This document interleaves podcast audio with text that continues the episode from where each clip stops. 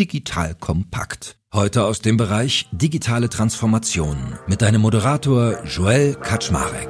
Los geht's.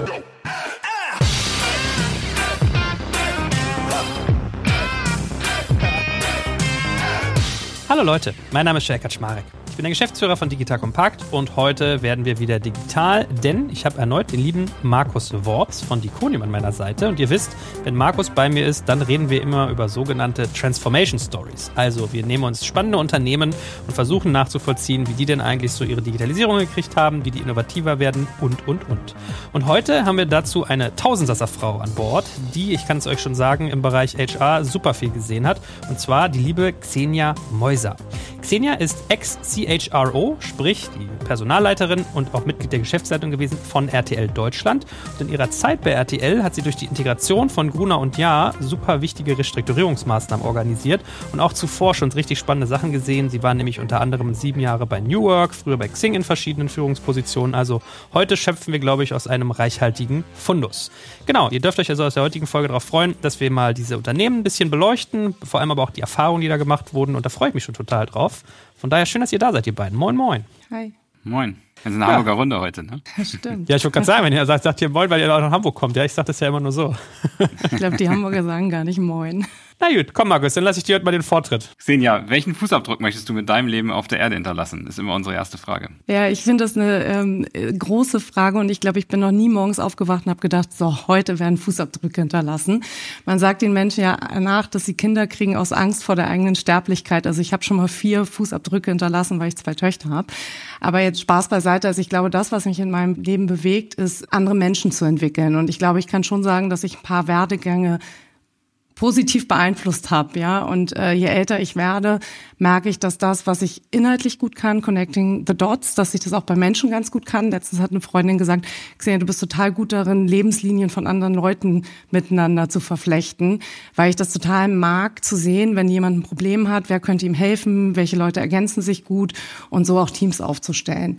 Und das, was mich im Moment antreibt, ist tatsächlich, ich habe vor über 20 Jahren eine Profession äh, ausgewählt mit HR, die in Teilen, wenn du dir die digitale Transformation anguckst, im Mittelstand relativ weit hinten ist. Und das, was ich gerne noch äh, schaffen würde, tatsächlich diese Profession in der Breite auf ein größeres, besseres Level zu bringen. Also wirklich ein Upskilling und damit auch die Wertschätzung und Wertschöpfung von HR im Unternehmen zu erhöhen. Das ist im Moment das, was mich beruflich umtreibt. Cool, verstehe ich auch genau, was du meinst, Xenia, weil äh, gefühlt in diesem War for Talents weiß ich gar nicht, warum HR nicht jedes Mal mit irgendwie an den Führungstischen sitzt. Das ist ja wahrscheinlich eine der zentralen Disziplinen jetzt neben solchen Sachen wie IT. Ja. Und äh, sag uns doch eigentlich mal, was du gerade so machst, weil du bist ja im Mai bei RTL auf eigenen Wunsch ausgeschieden. Was machst du denn aktuell? Also, ich bin im Mai ausgeschieden und habe dann ehrlich gesagt erstmal ganz viel Freizeit gemacht, ganz viel gereist, mit meinen Töchtern Zeit verbracht.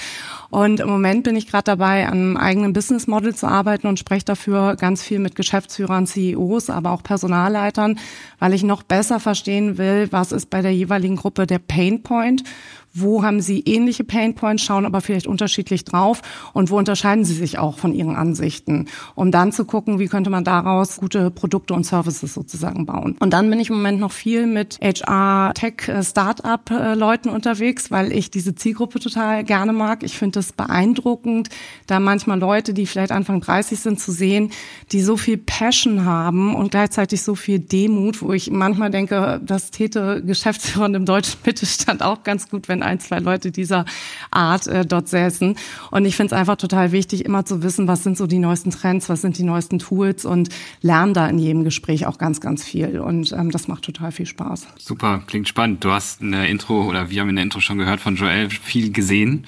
Ja, bei Otto den Wandel vom Katalogversand zu Online-Retail mitgemacht, bei New Work von einem Karrierenetzwerk zu einem Recruiting-Fokus und jetzt bei RTL eben die Zusammenführung von Gruner und Jahr mit RTL miterlebt.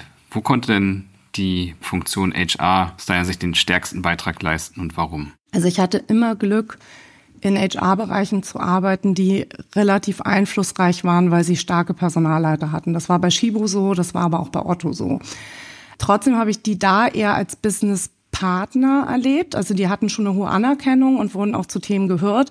Aber dieses wirklich mit dem Business immer am Tisch sitzen, Teil der Business Leaderschaft zu sein, ähm, das habe ich am stärksten tatsächlich bei New Work SE erlebt. Und das war zum einen der Geschäftsführung geschuldet. Ich hatte einen CEO, damals Thomas äh, Vollmüller, der mich geholt hat, weil er ganz klare Vorstellungen hatte, wie dieses Unternehmen wachsen soll. Und ein HR wollte, dass dieses Wachstum unterstützt. Das heißt, der hat auch unglaublich viel gefordert, also es war auch immer eine Challenge sozusagen, aber das hat mir die Möglichkeit gegeben, einen HR-Bereich aufzubauen, der von Anfang an das Mindset hatte, nah am Business zu sein, skalierend zu arbeiten und tatsächlich auch vorausschauend im Sinne von, was sind eigentlich die nächsten Stufen, die wir wahrscheinlich als Unternehmen nehmen müssen und was bedeutet das für Führungskultur, Organisationsdesign und, und, und. Und wenn du da proaktiv unterwegs bist, dann hört das Business dich auch. Und sicherlich waren wir da auch manchmal ein challenging Bereich, weil ich wollte nie, dass Leute so Wegeaufträge annehmen. Ne? Also Fachbereich kommt, sagt das und das, macht das mal bitte, sondern einmal das Problem verstehen. Und das ist sicherlich das, was da den Bereich HR unterschieden hat, sich wirklich einzulassen, das Problem richtig zu verstehen, um dann eine gute Lösung zu finden. Bei RTL habe ich dann nochmal einen ganz anderen HR-Bereich erlebt. Das war eher ein Bereich, der sich sehr stark über die Dienstleistung und Service sozusagen definiert hat und eher über so ein Daily Business. Also das ist eine Welt, die auch sehr dynamisch ist, nach dem Motto, heute passiert was, ich habe das Problem morgen gelöst und dann bin ich guter HR-Bereich. Die waren aber noch nicht so stark im strategischen Bereich unterwegs. Da sind wir auch schon mitten im Thema drin. Also das können wir ja mal sukzessive jetzt tiefer bohren. Was ist denn so dein Verständnis von erfolgreicher Personalführung, gerade in Zeiten der Digitalisierung? Weil da kommt ja so viel auf. Wir haben irgendwie Nachhaltigkeitsthemen, wir haben Gen Z, wir haben sowas wie VUCA, also kennst du bestimmt auch, Volatilität, Uncertainty, Complexity, Ambiguity, um mal so die, die das noch nicht gehört haben, mitzunehmen. Also eine echt, ja, eine Unklarheit, die viele Menschen ja irgendwie spüren. Was ist denn da so deine Hypothese für eine erfolgreiche Personalführung? Jetzt kommt ein kleiner Werbespot. Aufgepasst! Wusstest du, dass HR-Teams heutzutage mit mehr Aufgaben denn je konfrontiert sind? In der aktuellen Studie HR Trends, die Zukunft der Personalarbeit 2024 von Sage, wurden HR-Teams aus sieben verschiedenen Ländern und über 20 Branchen befragt, um top aktuelle Insights in der Entwicklung des Personalwesens zu geben. Sage entwickelt HR-Tools und Software für dein Unternehmen, um Lohnabrechnungen, Personalmanagement, Buchhaltung und mehr zu vereinfachen. So, und die Studie von Sage zeigt unter anderem, dass ganze 91% der HR-Teams angeben, dass ihre Arbeit Arbeitsbelastung im letzten Jahr zugenommen hat, aber gleichzeitig glauben 79 Prozent der Befragten, dass Automatisierung ihre Prozesse zukünftig verbessern und Zeit sparen kann. Ebenfalls spielt auch KI eine große Rolle. Derzeit nutzen etwa ein Drittel bereits Chatbots wie ChatGPT in ihren Prozessen und circa drei Viertel der PersonalleiterInnen sind sich bereits sicher, dass KI die Arbeitsweise im HR revolutionieren wird. Du merkst, die Studie ist vollgepackt mit Statistiken, überraschenden Erkenntnissen und Tipps für HR-Führungskräfte, die vorankommen wollen und zeigt eine Momentaufnahme der sich stetig wandelnden Rolle von HR heute. Am besten schaust du dir die Studie HR-Trends, die Zukunft der Personalarbeit 2024 selbst an. Unter digitalkompakt.de slash Sage, S-A-G-E, kannst du sie dir komplett kostenlos herunterladen. Und wie immer findest du alle Infos auch auf unserer Sponsorenseite unter digitalkompakt.de slash Sponsoren. Werbung Ende. Also ich glaube, wir haben zum einen eine hohe Unklarheit, wir haben aber auch eine unheimliche Komplexität und eine Dynamik, eine Veränderungsdynamik. Und zum Beispiel bei RTL hat mich ein Kollege gefragt, ja, glaubst du denn, Xenia, dass das jetzt immer so weitergeht? Ich habe gesagt, ja klar. Also Veränderung ist, ist der stetige Wandel, ist die einzige Konstanze so. Und das, was ich über die letzten Jahre gelernt habe, dass in dem Umfeld in Sachen Führung das Thema Transparenz super wichtig ist. Also Erklär den Leuten das Why dahinter, was ist die Strategie, warum wollen wir so vorgehen als Unternehmen und was ist dein Anteil und Beitrag, den du leisten kannst. So. Und warum finde ich das wichtig? Weil zum einen glaube ich wirklich daran, dass wenn ich weiß, was mein Beitrag ist als Mitarbeitender, dass ich dann viel besser leisten kann, wenn ich weiß, worauf zahlt das ein. Also wir haben mal ein schönes Bild entwickelt. Ne? Es gibt immer die Prinzessin, für die wir jeden Morgen aufstehen, für den wir, die wir kämpfen als Unternehmen. Dann kann ich halt auch in komplexen Situationen, wo es keine Handlungsanweisung gibt, als Mitarbeiter selbstständig entscheiden. Ja, die einfachste Frage ist, zahlt das auf die Strategie ein, ja oder nein? Also gehe ich rechts oder links rum so. Dann zweiter Punkt, warum ich Transparenz super wichtig finde, ist, meine Erfahrung ist, dass Leute erwachsen behandelt werden wollen. Und das gilt auch für alle Mitarbeitenden, egal welchen Alters. Da ist Gen Z gar nicht so anders als, als unsere Generation. Das heißt, wenn ich da transparent bin und sage, was haben wir vor, was sind die Dinge, die sich verändern werden, wenn ich auch als Geschäftsführung den Mut habe, transparent zu sein, welche Fragen stellen wir uns und haben aber noch keine Antworten, aber wir wissen, bis dann und dann werden wir die Antworten haben, dann nehme ich dem Mitarbeitenden zum einen Teil der Unsicherheit, zum anderen ist er aber auch im Driver Seat oder sie und kann entscheiden, will ich denn das? Will ich in diese Richtung gehen? Ja? Und was brauche ich und kann das auch einfordern im Sinne von Re- und Upskilling so. Anderes Thema neben Transparenz, was ich super wichtig finde, ist das ganze Thema, wie gehe ich mit Fehlern um? Und ich würde in Deutschland so gerne das Wort Fehlerkultur streichen, weil ich das ganz fürchterlich finde. Bei Shibu hieß es immer, ja, wenn du einen Fehler machst, aufstehen, weitergehen, draus lernen, so. Und das ist das, was ich viel besser finde, eine Lernkultur zu schaffen, die eigentlich eine Experimentierkultur ist, ja, weil in der komplexen Welt gibt es kein richtig oder falsch mehr. Wenn was kompliziert ist, dann kann ich so Entscheidungsbäume aufbauen, funktioniert in der komplexen Welt nicht. Also muss ich, und das darf man erwarten, dass Mitarbeitende eine gute Analyse machen, dass sie versuchen, Daten heranzuziehen. Aber dann bilde ich Hypothesen und auf Basis dieser Hypothesen ähm, führe ich eine Entscheidung und sehe nachher, ob das richtig war, die Hypothese. Und das ist dieses Experimentieren, daraus lernen, justieren, was aus meiner Sicht in der heutigen schnellen Welt super wichtig ist. Und dritter Punkt, und dann bin ich auch fertig, ist das Thema Diversity. Und damit meine ich nicht nur Gender oder Nationalitäten, sondern dass ich als Führungskraft wirklich verstehe, was ist die Andersartigkeit in meinem meinem Team, wer hat welche Stärken, wer hat welche, aber auch persönlichen Eigenschaften und wie kann ich die so zusammensetzen und auch auf gewisse Projekte setzen, dass daraus wirklich ein High-Performing-Team wird. Und ihr kennt alle die Google-Studie, ne? was braucht ein High-Performing-Team? Ein Environment, wo man sich vertrauen kann, dass wenn ich wirklich eine andere Meinung habe, dass trotzdem gehört wird und ich nicht irgendwie bewertet werde. Und das ist sicherlich ein ganz, ganz hoher Anspruch, der auch nicht immer einfach ist, als Unternehmen tatsächlich zu bieten als Umfeld. Ich würde gerne nochmal darauf darauf einsteigen, was du vorhin auch so ein bisschen als dein Purpose zum Thema HR gesagt hast. Ja, wir diskutieren ja bei uns im Podcast oft über die Rolle der IT im Kontext der Digitalisierung, ja, wie die sich äh, von einem Cost Center zu einem wertschöpfenden Businesspartner entwickelt.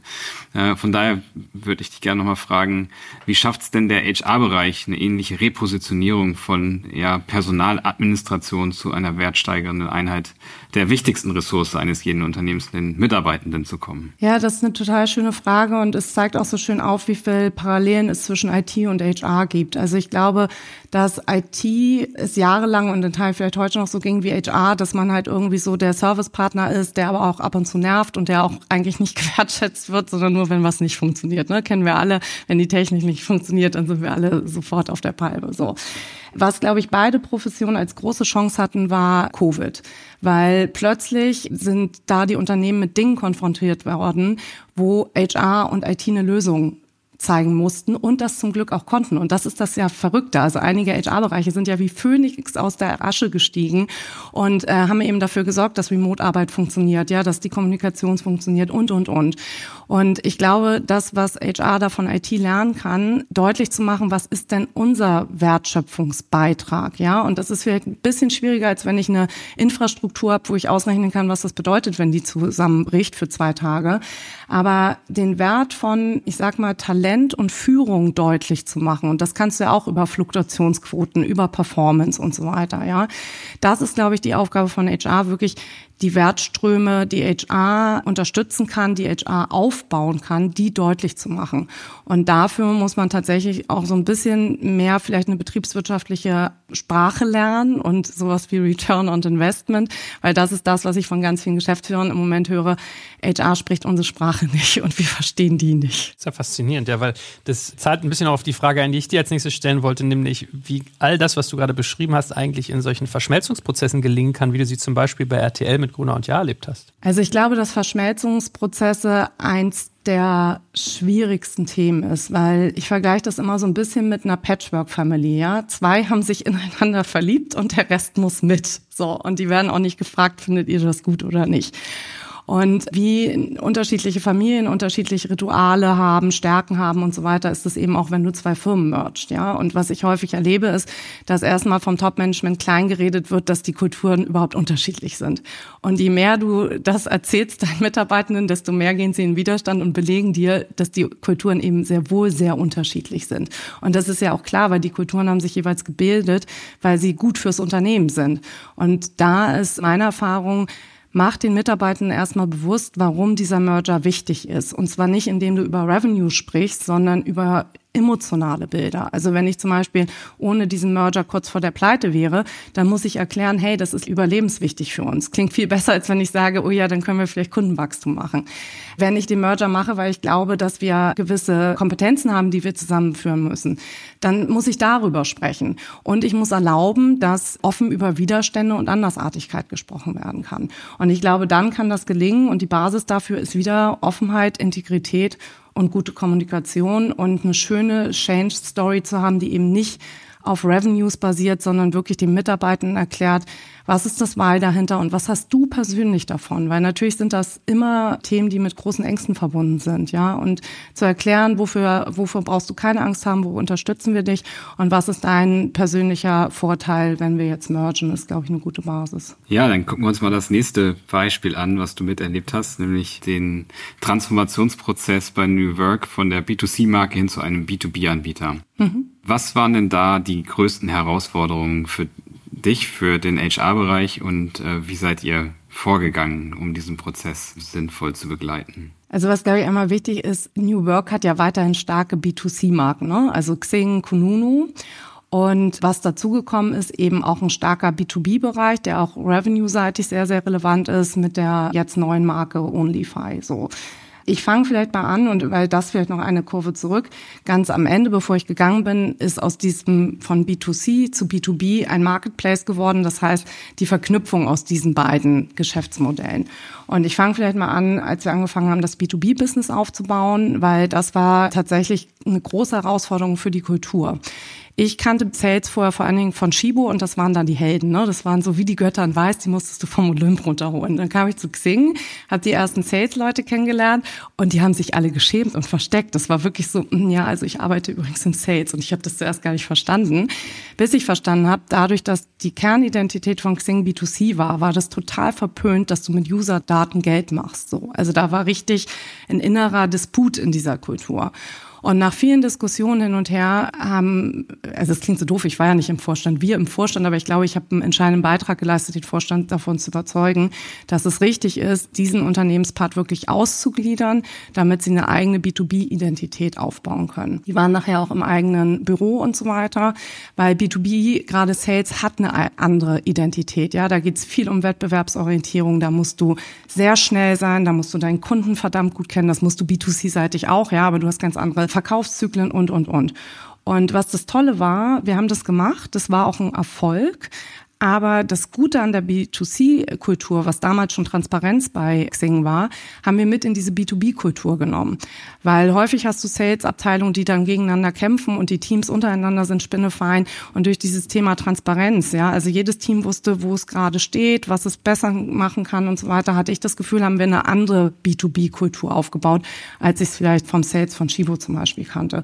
Und das ist uns, glaube ich, ziemlich gut gelungen. Das, was wir dann vielleicht ein bisschen zu spät gemerkt haben, wenn du Unternehmensteile so bewusst auseinanderziehst, musst du halt an der richtigen Stelle sie wieder zusammenführen und Brücken bilden. Und da kommen wir in dieses Marketplace-Thema. Natürlich kann B2B nur bei New Work so viel Sachen verkaufen, wie das Netzwerk wert ist. Ja, also sprich, wenn ich nicht die richtigen Profile auf Xing habe, dann wird das auf der B2B-Seite unattraktiver. Und da zu gucken, wo gibt es eigentlich gemeinsame Ziele? Wie orchestrierst du das auch? Ja, also Stichwort OKRs. Aber wie kriegst du dann auch wieder ein Mindset, dass man zueinander gehört, ja, und dass man voneinander profitiert. Und ich weiß nicht, wo New Work da heute steht, aber als ich gegangen bin, hatte ich das Gefühl, das ist so die nächste Transformationsaufgabe, diese beiden Geschäftseinheiten viel stärker wirklich zu einem Marketplace zu machen. Ich meine, aus dem, was du gerade gesagt hast, dass du die Vorstände quasi davon überzeugt hast, einen anderen Angang zu wählen, wird ja auch klar, dass, wenn man sich das mal vertiefend überlegt, dass ja eigentlich auch die Personen sich transformieren müssen, die hinter diesem Wandel stehen und die den treiben. Nimm uns da doch gerne auch nochmal mit hinter die Kulissen. Wie funktioniert denn so eine Interaktion aus HR-Sicht, gerade auch mit den anderen Unternehmensbereichen? Weil das hast du ja dann schon an mehreren Stellen erlebt. Also ich glaube, gut ist es immer, wenn du wirklich einen klaren Transformationsauftrag hast. Das ist ja immer so das Schwierigste, ne? Habe ich überhaupt einen Auftrag? Aber wenn du den hast, tatsächlich sehr früh interdisziplinäre Teams aufzustellen. Also mit dem Business gemeinsam, also das Business, was den Transformationsschmerz hat, gemeinsam ein Team aufzustellen. Ich würde da immer jemand aus der IT mit reinnehmen, immer jemand aus Finance, äh, Legal sowieso, weil du dann sozusagen plötzlich ein Team schaffst, das ein gemeinsames Ziel hat. Und es geht nicht mehr darum, dass wir unterschiedliche Disziplinen sind und ich den anderen erkläre, warum das aus meiner Sicht alles nicht geht, sondern wir haben ein gemeinsames Ziel, dadurch sind wir ein Team und dadurch überlegen wir uns mit unseren unterschiedlichen Disziplinen, wie kann das funktionieren. Das heißt, das Mindset im Sinne, let it happen ist ganz anders, als wenn ich irgendwann mal die IT mit äh, reinnehme. Wie oft ich das erlebt habe, dass Finance am Ende sagte, ey, hättet ihr euch mal uns mal vor zwei Monaten gefragt, dann wäre was ganz anderes dabei rausgekommen. Und das heißt, dass ich eigentlich als HR auch ein Stück weit allparteilich sein muss und auch so wahrgenommen werden muss. Natürlich mit einer klaren Meinung, ja, aber wenn ein Fachbereich sieht, dass ich sehr wohl ich sag mal, differenzieren kann, wo braucht der Fachbereich Unterstützung bei der Geschäftsführung, wo muss man die Geschäftsführung vielleicht auch mal ein bisschen einfangen, so, und die merken, hey, das machen die wirklich, dann vertrauen sie dir auch, wenn du sagst, lass uns so ein interdisziplinäres Team schaffen. Und was dann aus meiner Sicht super wichtig ist, A, ganz klar, wieder gutes Projektmanagement. Und da werden alle nicken und sagen, ja, ist ja klar. Also ich habe so viele Projekte gesehen, die so schlecht gemanagt waren, ja. Äh, also wo klar ist, was sind die Meilensteine, wer ist für was verantwortlich, welche Kompetenzen hat auch dieses Team und wo sind auch Boundaries, ja. Also was ist schon entschieden, worüber müssen wir nicht mehr diskutieren. Und dann kommt das Thema gutes Stakeholder-Management dazu, zu verstehen, wer sind eigentlich meine Stakeholder, oder wer hat eigentlich den Veränderungsdruck, wer ist die Nummer eins, ja, also das ist nicht immer die Geschäftsführung, da gibt es manchmal in Systemdynamiken Leute, die man schnell mal übersieht, wo man denkt, oh, hätte ich den mal besser gemanagt? Und dann natürlich wieder Kommunikation und auch da zu schauen, welche Anspruchsgruppen habe ich, also Mitarbeitende, die direkt äh, betroffen sind, die brauchen eine andere Kommunikation, auch eine frühere Kommunikation als die Gesamtbelegschaft. Ein Betriebsrat will wieder ganz anders eingebunden werden. Und da rede ich jetzt gar nicht von irgendwelchen arbeitsrechtlichen Themen, die ich einhalten muss, sondern wirklich von guter Zusammenarbeit auf Augenhöhe mit Betriebsrat. Und ich glaube, wenn du das in, in Einklang bringst und gut managst, also Aufstellung des Teams, Kommunikation, Stakeholder-Management, dann kann so eine Transformation gelingen und dann kann HR auch im Lead sein Schönes Stichwort, mal so eine ehrliche Einschätzung deinerseits zum State of HR in Corporate Germany. So schön, dass du jetzt auch noch weitere Unternehmen äh, kennenlernst, wenn ich mal zusammenfassen kann, was wir auch schon diskutiert haben, haben wir hier im Podcast oft, was sind eigentlich die Anforderungen an Unternehmen in der digitalen Welt? Ja, wir brauchen eben ein neues Führungsverständnis, wir haben dezentrale, kollaborative Zusammenarbeitsmodelle und Strukturen und eine hohe Wandlungsfähigkeit als Kernkompetenz eines Unternehmens. Und wenn du jetzt dagegen mal sozusagen den Status der HR-Abteilung in Deutschland stellst, oder zumindest von den Unternehmen, die du so näher kennenlernen konntest. Wie schätzt du das ein? Wo steht HR da und wo sind die wichtigsten Änderungsbedarfe noch aus deiner Sicht? Also ich glaube, dass wir da eine sehr differenzierte Landschaft in Deutschland haben. Es gibt HR-Bereiche, die da schon ziemlich weit vorne sind, die mit am Tisch liegen, die da sogar vielleicht leading sind im Unternehmen, wenn es darum geht, wie schaffen wir resiliente Strukturen, agile Strukturen. Ich habe aber auch ganz, ganz viele Unternehmen erlebt, wo HR schon mit der Operativen völlig überfordert ist, ja. Also wo die täglich kämpfen, um ihr Daily Business zu schaffen. Wie will ich da irgendwie in ein Lied gehen, ja? Und in der Diskussion mit befreundeten Personalern hat irgendjemand mal gesagt, jedes Unternehmen kriegt die HR, die es verdient. Und da ist auch ein bisschen was dran, weil meine Erfahrung ist, wenn die Geschäftsführung an diesen Themen nicht dran ist, sie vielleicht sogar ignoriert oder leugnet, ja, weil sie denken, ach, wir haben doch 20 Jahre lang super gut so gemanagt und das kann man ja auch verstehen, wenn ich 20 Jahre so erfolgreich war, äh, warum sollte ich mich verändern? Also da weiß ich noch nicht mal, ob ein starker HR-Leiter helfen würde, weil der ist dann Systemverräter, ja, wenn er denen immer erzählen will, will, eure Wahrheit ist doch gar nicht die Wahrheit und so weiter. Deswegen auch, glaube ich, da beginnt der Mindshift in der Geschäftsführung. Wo müssen wir uns verändern als Geschäftsführer und was bedeutet das dann für unsere Führungskräfte? Und dann ist HR ja ein Facilitator, ja, da eine Führungskultur, eine Unternehmenskultur zu schaffen, die eben resilienter ist, agiler ist, weniger auf Hierarchien achtet. Und wenn du das mal rein operativ überlegst, was ist so aus deiner Sicht ein sinnvolles Vorgehen, um HR komplett neu auf... Jetzt kommt ein kleiner Werbespot. Aufgepasst! Wusstest du, dass HR-Teams heutzutage mit mehr Aufgaben denn je konfrontiert sind? In der aktuellen Studie HR Trends, die Zukunft der Personalarbeit 2024 von Sage, wurden HR-Teams aus sieben verschiedenen Ländern und über 20 Branchen befragt, um top aktuelle Insights in der Entwicklung des Personalwesens zu geben. Sage entwickelt HR-Tools und Software für dein Unternehmen, um Lohnabrechnungen, Personalmanagement, Buchhaltung und mehr zu vereinfachen. So, und die Studie von Sage zeigt unter anderem, dass ganze 91% der HR-Teams angeben, dass ihre Arbeit Arbeitsbelastung im letzten Jahr zugenommen hat, aber gleichzeitig glauben 79 Prozent der Befragten, dass Automatisierung ihre Prozesse zukünftig verbessern und Zeit sparen kann. Ebenfalls spielt auch KI eine große Rolle. Derzeit nutzen etwa ein Drittel bereits Chatbots wie ChatGPT in ihren Prozessen und circa drei Viertel der PersonalleiterInnen sind sich bereits sicher, dass KI die Arbeitsweise im HR revolutionieren wird. Du merkst, die Studie ist vollgepackt mit Statistiken, überraschenden Erkenntnissen und Tipps für HR-Führungskräfte, die vorankommen wollen und zeigt eine Momentaufnahme der sich stetig wandelnden Rolle von HR heute. Am besten schaust du dir die Studie HR-Trends, die Zukunft der Personalarbeit 2024 selbst an. Unter digitalkompakt.de slash Sage, S-A-G-E, kannst du sie dir komplett kostenlos herunterladen. Und wie immer findest du alle Infos auch auf unserer Sponsorenseite unter digitalkompakt.de slash Sponsoren. Werbung Ende. Auch da würde ich immer an sagen, fix the basis. Fang erstmal an, wirklich dir anzuschauen, was ist dein Operating Model, wie sieht deine Systemlandschaft aus und wie kriegst du Service HR in, in den Griff. Und wenn ich das gemacht habe, und da sind viele ehrlich gesagt noch weit von entfernt, dann kann ich mich an die strategischen Themen wagen. Jetzt wird der eine oder andere sagen, boah, dann kann ich ja erst in fünf Jahren irgendwie Strategie machen. Das stimmt natürlich nicht ganz. Du hast immer strategische Leuchttürme, die du auch schon mal anfangen kannst, selbst wenn deine Systemlandschaft nicht so gut ist. Ja, das ganze Thema Talentmanagement. Natürlich kann ich schon Feedbackstrukturen und Kultur und so weiter einführen. Ich kann das dann zwar nicht so gut messen, weil ich es vielleicht gar nicht digital erfasse. Ja, trotzdem kann ich darüber natürlich schon eine Veränderung einbringen ins Unternehmen. Was dann natürlich die Kür ist, wenn ich das irgendwann mit Workflows mache, also möglichst effizient Und so datenbasiert, dass ich dann eben auch Predictives in die Zukunft bilden kann über Workforce Management und, und, und. Aber ich würde immer schauen, kriegt eure Basis in den Griff und guckt, wo es Leuchttürme gibt, weil der Schmerz entweder besonders hoch ist oder weil die Geschäftsführung das gerade fancy und sexy findet. Und das ist ganz häufig Recruiting und Employer Branding, weil das mag jeder, wenn das gut funktioniert und wenn ich damit ein bisschen nach außen scheinen kann. Also auch da gibt es über die Jahre Muster, wo ich immer sagen würde, fang mal damit an, in deiner Geschäftsführung zu pitchen. Das kannst auch, Recruiting kannst du super mit Zahlen, Daten, Fakten belegen. Und da gibt es, glaube ich, so ein paar Tricks, trotzdem, selbst wenn meine Basic Excellence noch nicht gut ist, mit strategischen Themen Einfluss zu nehmen. Wie bist du denn mit dem Wandel in deinen Rollen über die Zeit umgegangen? Und wie hat sich dein Verhalten auch zu den Mitarbeitenden verändert? Im Nachhinein würde ich sagen, ich hatte Riesenglück, dass ich nach meinem Studium bei Shibo angefangen hat, weil Shibo war damals super dynamisch mit einem hohen Business Sense und ich habe den Vertrieb betreut und habe da ganz schnell gelernt, wenn du die Vertriebssprache nicht sprichst und nicht verstehst, was das Business gerade bewegt, dann kriegst du da keinen Fuß in die Tür.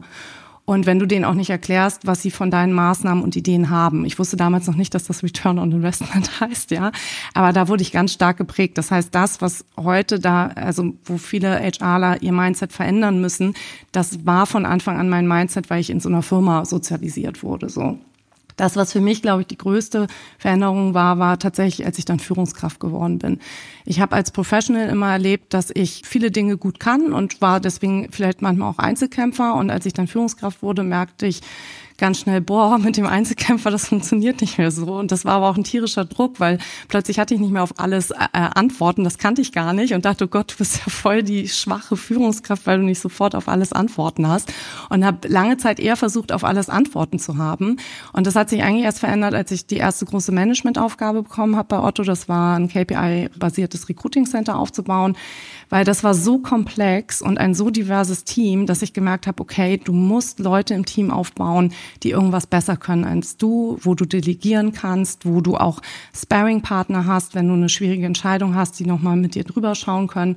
Und da habe ich auch gelernt, dass eine Führungskraft nicht immer sofort eine Antwort haben muss, sondern dass eine Führungskraft sagen muss, hey, ich weiß, dass das gerade ein Thema ist und so und so gehe ich damit um und dann und dann kann ich euch Rückmeldung geben. Und das war für mich eine Riesenerleichterung zu merken, dass die Leute völlig fein sind, wenn ich sage, kann ich euch noch nicht sagen, aber ich kläre es so, ja. Und das war wahrscheinlich meine persönliche Challenge und Entwicklung, die ich gemacht habe. Jetzt hast du ja vorhin gesagt, du magst den Begriff der Fehlerkultur nicht. Und es gibt ja noch so ein anderes großes Buzzword in dem Bereich, das ist Kulturwandel. Wie hast du das denn erlebt und was sind so die Bausteine, die du da anfasst, wenn sich etwas verändert? Weil die Leute mitzunehmen ist ja so der zentralste Faktor bei HR. Also ich glaube, Kulturwandel ist einer der größten Herausforderungen und echt die Kür. So, weil Kultur ist so immanent und reißt dich eigentlich immer wieder zurück. Und ich weiß nicht, ob ihr das Seerosen-Modell kennt. Das ist sozusagen die Idee, dass eine Kultur aus Deep Beliefs entsteht. Das sind die Roots sozusagen, ja. Und dann bilden sich Artefakte. Das sehe ich an Titelstrukturen, Incentives und so weiter. Gibt's Einzelbüros, duzt man sich, Kleidung. Und was wir häufig anfangen bei Kulturwandel, dass wir mit dem Verhalten anfangen. Und diesem Seerosen-Modell wäre das die Seerose, ja, das, was man außen sehen kann. Ich kann aber Verhalten nicht verändern, wenn ich nicht mich vorher damit beschäftige, was von meinen Deep Beliefs spricht eigentlich gegen diese Verhaltensveränderung, ja? Und sich damit auch als Geschäftsführung auseinanderzusetzen. Was sind unsere unbewussten Regeln? Was ist eine Dynamik, wenn zum Beispiel Stress eintritt? Und Transformation ist immer Stress, ja? Da gehen wir alle auf Autopilot und uns da zu überlegen, was von diesem Autopiloten und den Deep Beliefs ist eigentlich hilfreich für den Wandel, was sind aber auch Themen, die wir loslassen und verlernen müssen. Und dann Artefakte zu schaffen, die mir zeigen, oh, die meint es wirklich ernst, ja, wir sollen jetzt näher aneinander rücken, indem wir uns duzen, indem es keine Einzelbüros mehr gibt. Und als letztes auch sehr deutlich zu zeigen, dass neues Verhalten, das erwünscht ist, wirklich gewertschätzt wird und Verhalten, was dagegen spricht, dass das auch angesprochen wird. Weil Kultur ist etwas, du kommst in ein Unternehmen und guckst, wie verhalten sich die Erfolgreichsten. Und wenn ich da merke, die verhalten sich ganz anders als das, was an der Wand steht, dann weiß ich, was die Kultur ist, ja.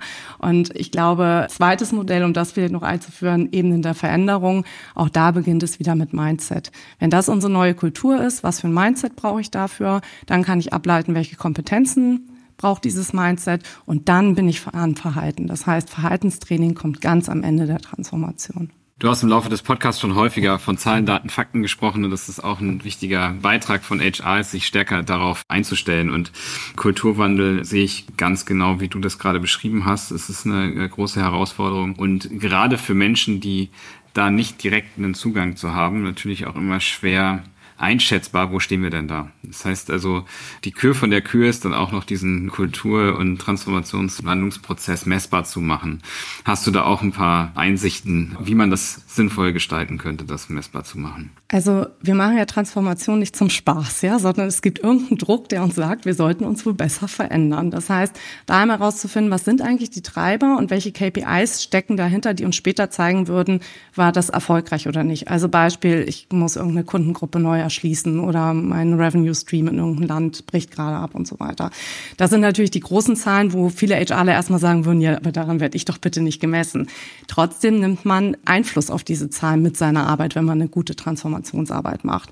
Und dann, glaube ich, ist es tatsächlich wichtig, sich innerhalb des Transformationsprozesses zu überlegen, wie machen wir so Zwischenmessungen, ja? Und da kannst du ja wunderbar Dinge, die du verändern willst, messen, Zufriedenheit messen.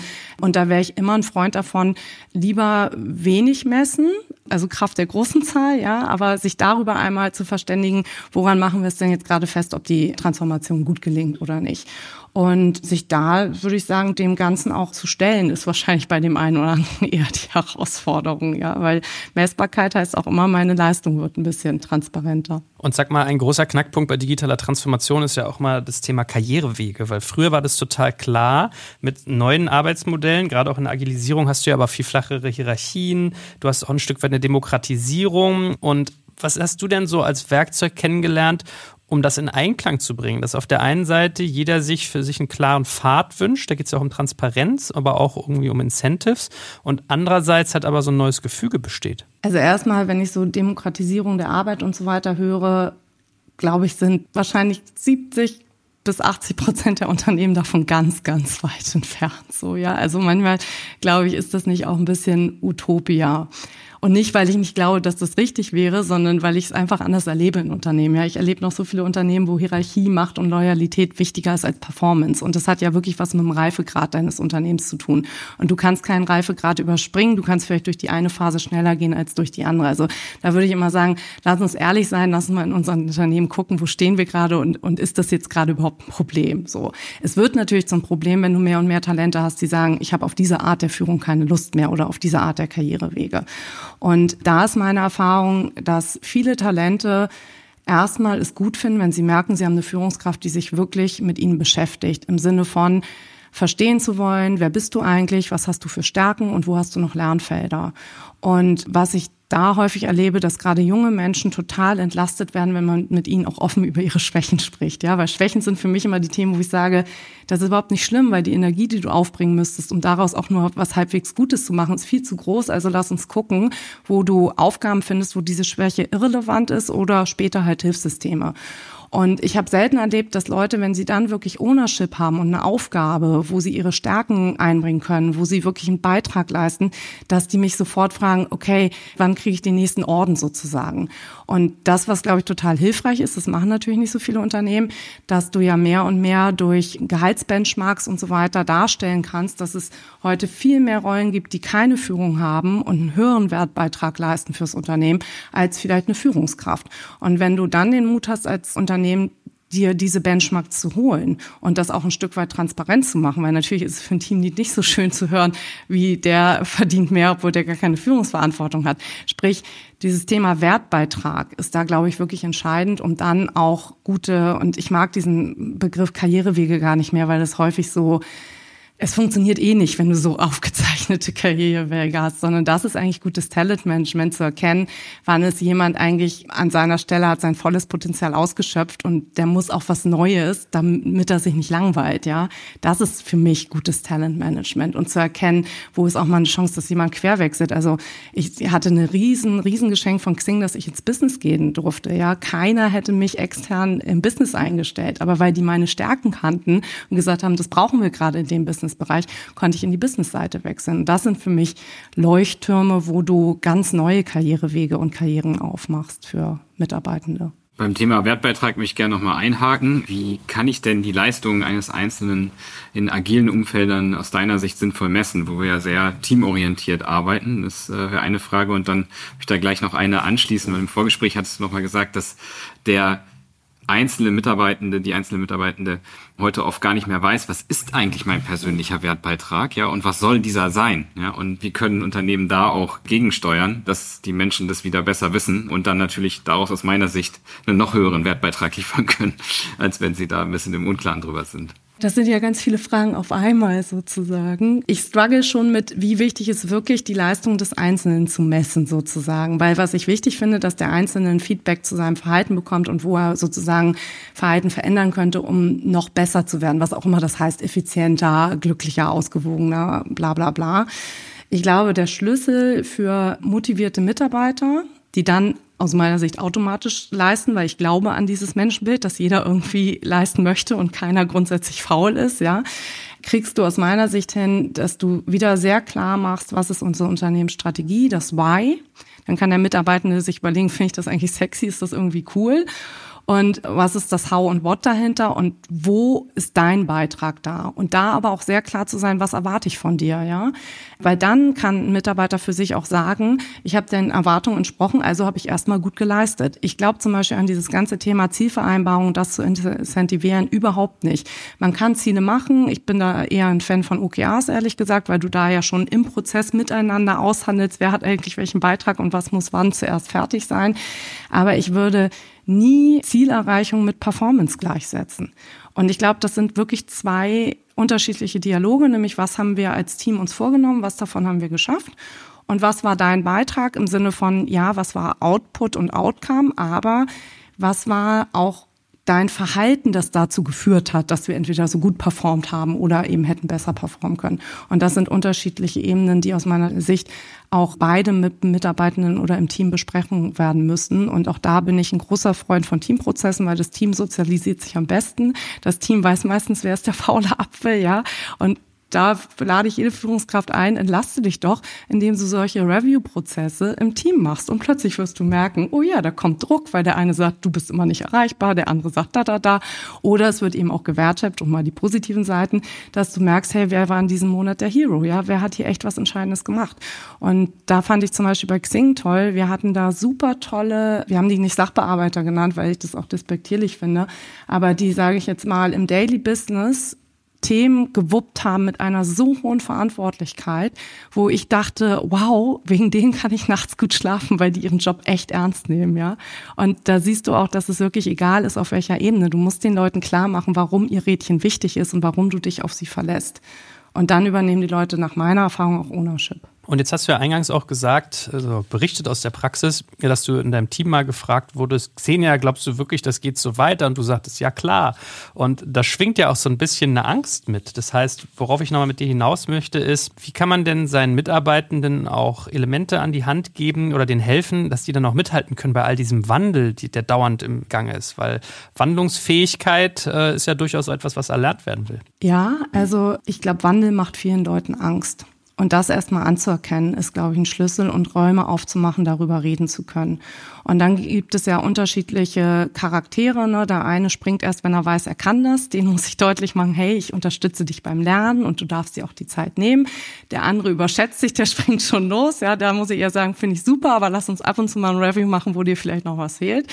Und ich glaube, was dahinter steckt, ist eine Lernkultur zu schaffen, wo die Leute sich ausprobieren dürfen, scheitern dürfen und wo sie offen darüber reden dürfen, was sie brauchen. Das heißt aber auch, einen Anspruch an Führungskräfte zu haben und auch an HR, zu adaptieren, was bringt diese Transformation mit sich, wo müssen wir jetzt schon in Trainingsprogramme gehen, in Upskilling gehen, Mitarbeitenden die Sicherheit geben, dass wir das wissen und das auf eine Art und Weise. Und da, glaube ich, hat sich viel getan im Thema Learning, was zu dem jeweiligen Mitarbeitern passt. Also ich finde, es gibt tolle Learning Suites, wo du in deiner Zeit lernen kannst, wo du auf deinem Weg lernen kannst. Der eine liest lieber, der andere guckt sich lieber Videos ein. Also ich liebe diese Little Nudges, ja, die mich dann in der Woche mal kurz anpingen und erinnern, du wolltest doch dein Time Management optimieren. Was hast du diese Woche dafür schon getan? Weil das macht dann Spaß, ja. Das ist dann nicht so schwer und oh Gott, ich habe ein Defizit, sondern hey, ich entwickle mich, ich darf was Neues lernen und das auch noch auf meine Art und Weise. Und ich glaube, dass es da wirklich auch heute tolle Tool-Unterstützung braucht, aber wichtig ist, damit es gelingt, dass du das Mindset hast und die Umgebung, das hat auch wieder viel mit Vertrauen und Kommunikation zu tun. Wenn wir jetzt nochmal auf die Metaperspektive, also mal losgelöst vom HR-Bereich wechseln, was sind denn aus deiner Sicht die wichtigsten Erfolgsfaktoren für eine gelungene digitale Transformation? Auch da glaube ich ganz fest Mindset. Also ein datengetriebenes Mindset, dass ich Daten wirklich als einen Wert sehe, den ich nehme, um Entscheidungen zu treffen. Dahinter steckt hypothesenbasiertes Arbeiten. Da sind wir wieder bei dieser Experimentierlust, ja, dass es kein richtig und falsch mehr gibt. Und was, glaube ich, für mich persönlich der Schlüssel war für Transformation, Lust an Effizienz. Ich hasse es, wenn Dinge, die eigentlich, also eh langweilig sind für mich, weil Routine, wenn die auch noch langsam laufen, ja. Also deswegen, das glaube ich, ist total gut. Und was dann wichtig ist, bevor wir digitalisieren, erstmal Standardisierung. Standardisierung geht immer vor Automatisierung und wenn du automatisiert hast, dann kannst du irgendwann wirklich digitalisieren und in Workflows gehen. Und ich glaube, die Basis dafür, dass das überhaupt passiert ist, muss irgendeinen Umweltdruck geben. Also es wäre so schön, wenn wir alle so, weil irgendwas so sexy ist, uns verändern. Aber die meisten verändern sich erst, wenn das Wasser halt schon so heiß ist, dass ich wirklich springen muss. Und wenn wir das jetzt mal konkret auf Führungskräfteverhalten ummünzen, was ist dann nötig, um diese Erfolgsfaktoren zu heben? Ich glaube, dass viele Führungskräfte Defizite haben im Sinne von äh, Management Skills. Wenn das die Anforderungen an meine Mitarbeitenden sind und meine Organisation sich dreht und verändert, dann muss ich auch gut in Org-Design sein. Also ich muss mir wirklich meine Organisation regelmäßig angucken und überlegen, was ist eigentlich der nächste Step, was muss ich verändern. Das heißt auch, ich muss Prozesse entweder selber designen können oder jemand im Team haben, der das gut kann. Also ich habe zum Beispiel wenig Spaß so an so Details und das runterzubrechen. Aber ich habe ein gutes Gespür, wo brauchen wir das und setze dann die richtigen Leute drauf.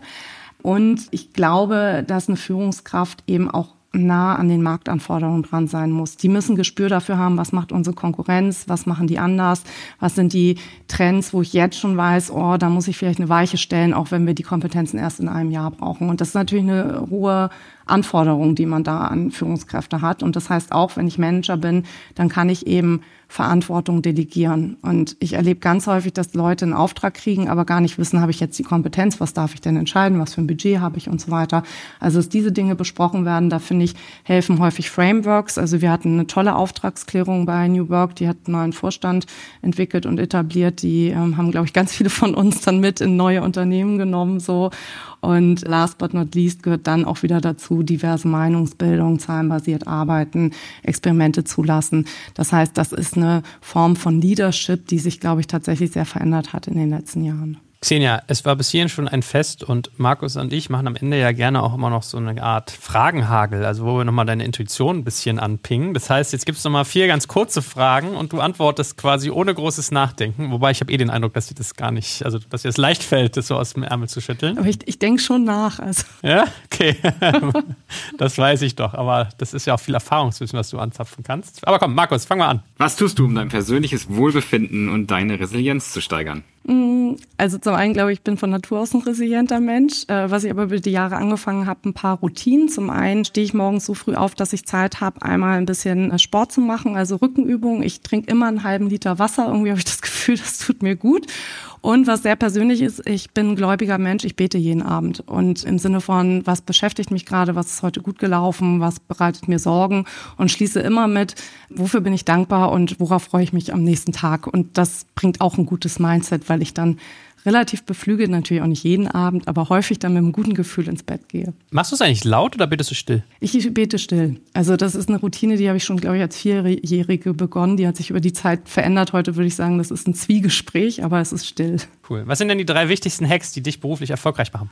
Ähm, Transparenz, hohe Lösungsorientierung und sicherlich eine Meinungs- und auch Durchsetzungsstärke. Gibt es einen Ratschlag, der dein Leben besonders positiv beeinflusst hat? Ja, tatsächlich. Der hat mich auch sehr demütig gemacht, nämlich schau, was du von Andersartigkeit lernen kannst. Als junger Mensch mit selber mit hohen Unsicherheiten und so weiter habe ich dazu geneigt, schnell Leute zu bewerten, vielleicht sogar auch abzuwerten. Ich hatte eine Führungskraft, die gesagt hat, hey, die Leute, die so fürchterlich anders sind, von denen kannst du richtig was lernen. Sei dann, also die hat mich wirklich geschüttelt, sei da mal ein bisschen demütiger.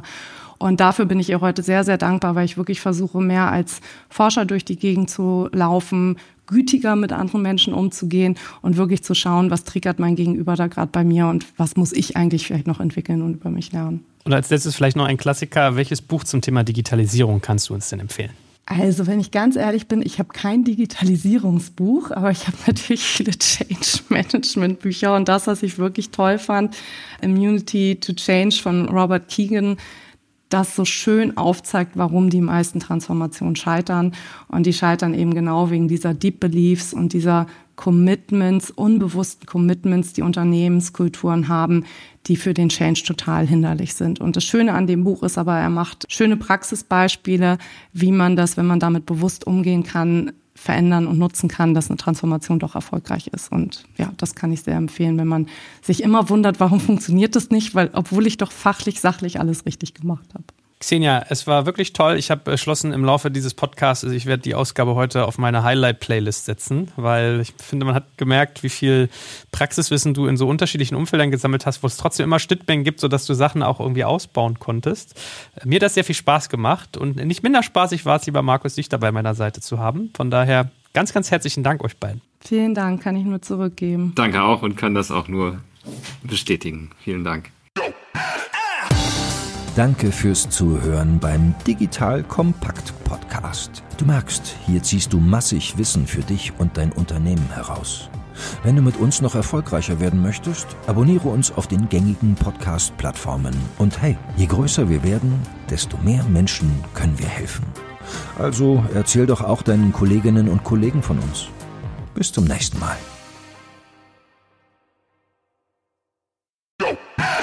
Jetzt kommt ein kleiner Werbespot.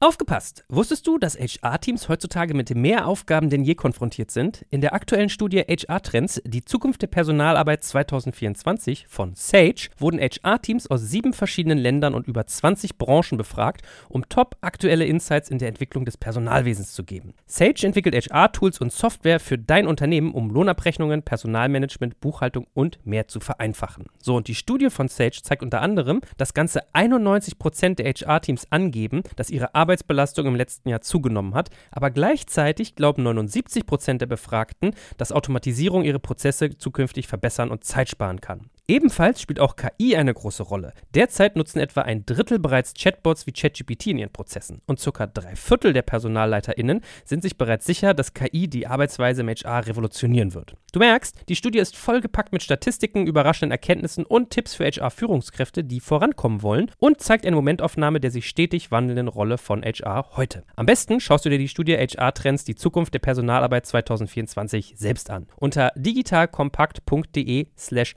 Sage, S-A-G-E, kannst du sie dir komplett kostenlos herunterladen. Und wie immer findest du alle Infos auch auf unserer Sponsorenseite unter digitalkompakt.de slash Sponsoren. Werbung Ende.